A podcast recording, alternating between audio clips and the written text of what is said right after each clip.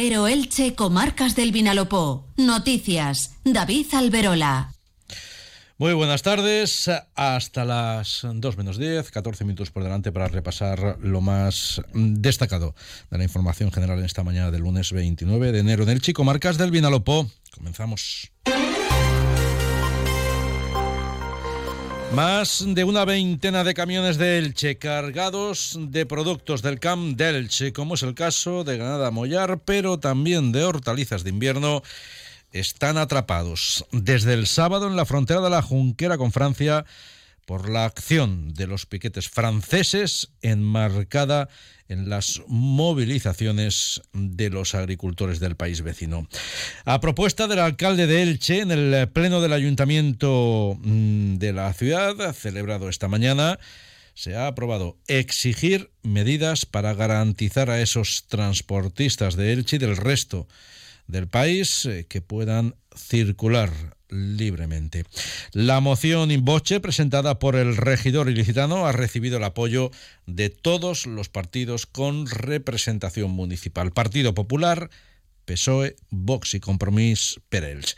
Por este orden, escuchan al alcalde Pablo Ruz y a Héctor Díez, portavoz del PSOE. Muchos de ellos, como les he referido en mi intervención inicial, son ilicitanos. Muchos de ellos son exportadores de Granada y también de hortalizas de invierno. Muchos de ellos nos han trasladado su angustia ante la inacción indolente de un gobierno, de nuestro gobierno de la nación, que ha sido incapaz de alzar la voz contundente para apoyar al sector primario de nuestro municipio. Y miren, sí, el Pleno tiene la obligación de emitir un dictamen claro y contundente al respecto. Tenemos la obligación de manifestar nuestro apoyo y tenemos la obligación de elevar una queja contundente al Gobierno de la Nación por su silencio. Nuestro apoyo a esta moción y desde luego mostrar nuestro apoyo también a todos los agricultores del Candels en este tema y en cualquier otro que esté relacionado con defender sus intereses y su trabajo en nuestra tierra, como ya ha pasado muchas veces con el tema del agua. Sí que es cierto eh, que creo que este es un tema desgraciadamente cíclico.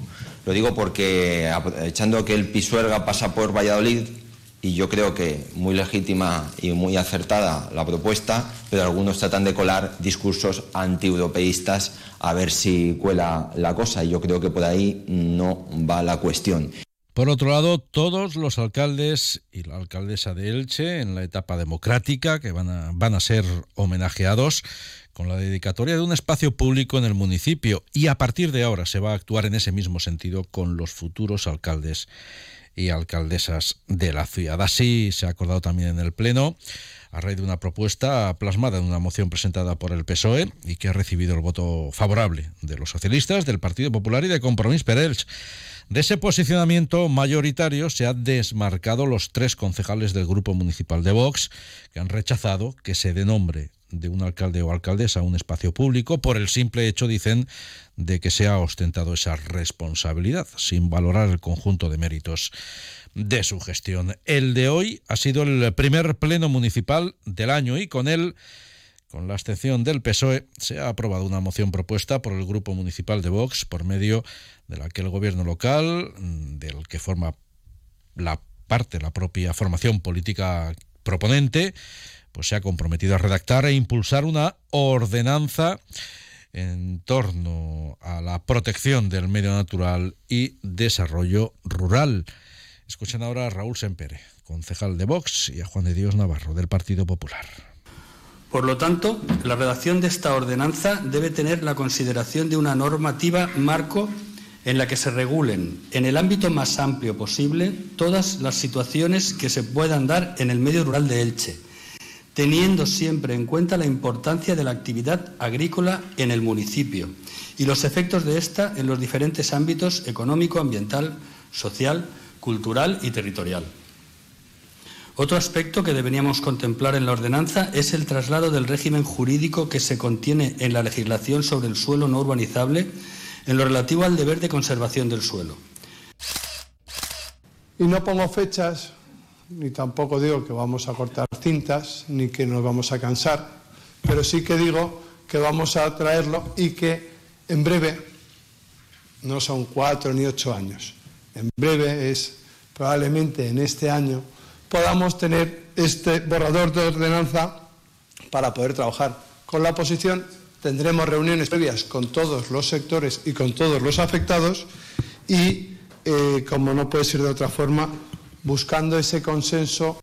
Por otro lado, con la abstención de Compromís, Perelch y el voto favorable de los grupos municipales de Partido Popular, Vox y PSOE, la corporación ha impulsado la regularización de cinco viviendas construidas en su día en suelo no urbanizable en las pedanías ilicitanas de Torrellano, Valverde, Matola, Algoda y La Hoya.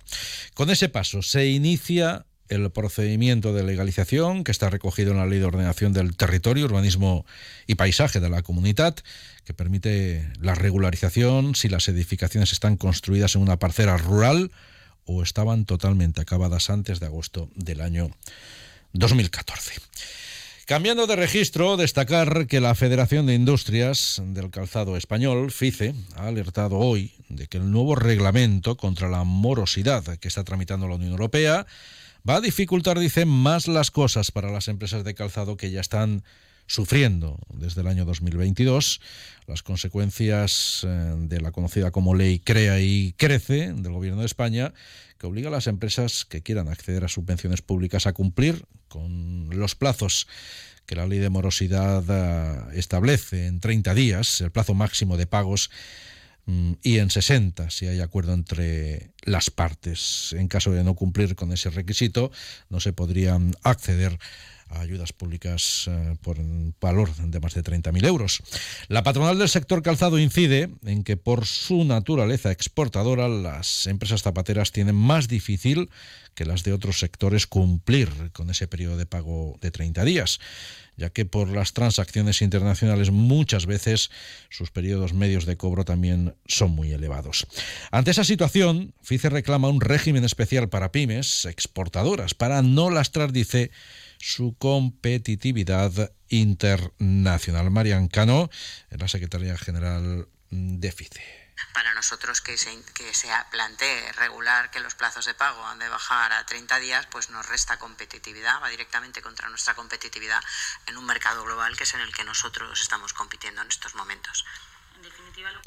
La secretaria de FICE ha recalcado que es positivo que la Unión Europea regule la morosidad y las normas sean homogéneas para todos los países miembros, pero ha puntualizado que la reducción de plazos eh, a 30 días, lejos de reducir la morosidad, puede incrementarla, generando un efecto contrario son imbatibles. Ford Explorer, el 4x4 automático híbrido enchufable de 7 plazas, número uno en ventas en Estados Unidos. Las nuevas pickup, más salvajes, no hay barrera que se les resista. Ranger Wheeltrack y el nuevo Ranger Raptor.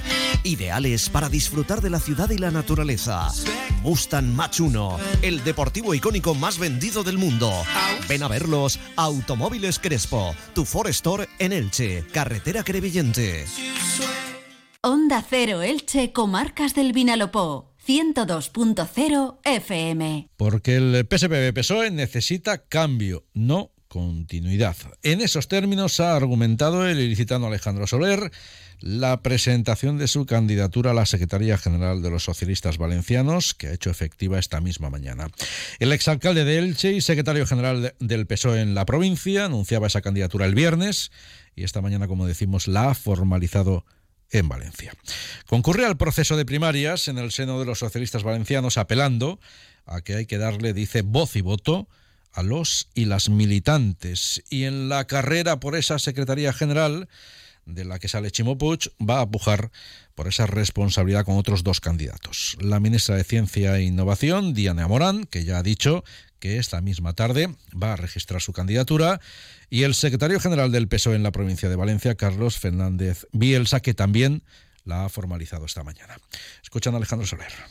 Hoy nos ponemos en marcha para que el partido recupere una mayoría social en la comunidad valenciana. El objetivo final es fortalecer el partido, hacerlo fuerte con un proyecto de unidad que represente a toda la organización y por eso vamos a recorrer las agrupaciones, vamos a tener encuentros con compañeras y compañeros de todas las comarcas, vamos a tener actos en las tres provincias con el objetivo de contactar con los militantes, con toda la militancia, escuchar a la militancia, trasladarles nuestros proyectos. Más asuntos. La vacunación contra la gripe y el COVID-19 entre la población mayor de 65 años en el Departamento de Salud del Che Hospital General se ha multiplicado por 5 este mes respecto al mismo periodo del pasado año y ese incremento de la demanda de vacunas se ha incrementado en el resto de los grupos de edad.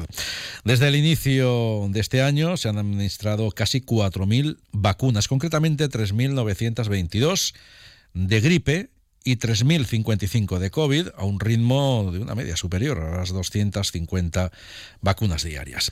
La campaña de vacunación continúa, por lo que los ciudadanos que quieran vacunarse pueden acudir, según se ha insistido desde el propio Departamento de Salud, eh, pueden acudir o ponerse en contacto con su centro de salud. En página de sucesos, la policía local de Elche ha detenido a un hombre de 40 años eh, que está acusado de amenazar con un cuchillo a su expareja. Según ha trascendido hoy, los hechos se produjeron el pasado mes de diciembre y fue la mujer la que denunció lo ocurrido. Requirió la presencia policial porque dijo su expareja había intentado clavarle un cuchillo, le había robado el móvil y después la había echado del domicilio. Según declaró la denunciante a los agentes, que se desplazaron al lugar se encontraba en casa de su expareja visitando a sus hijos de 11 y 6 años cuando recibió una llamada de su actual compañero sentimental. En ese momento el padre de sus hijos se mostró celoso y agresivo, amenazándola con clavarle un cuchillo que llevaba en las manos si no le daba el teléfono móvil. Seguidamente le habría propinado un empujón, quitándole el dispositivo, es decir, el teléfono móvil y echándola del domicilio. El supuesto agresor se quedó en casa con los hijos, por lo que la víctima temía por la integridad física de los menores. Tras su declaración ante los agentes, estos subieron al domicilio y tras llamar varias veces a la puerta, el hombre abrió. Fue detenido y trasladado a dependencias policiales. Por otro lado, la Policía Nacional ha detenido a dos hombres de 26 y 37 años que fueron sorprendidos accediendo a edificios del centro del casco urbano que tenían el portal eh, abierto, sospechándose que trataban de identificar viviendas para poder robar en ellas.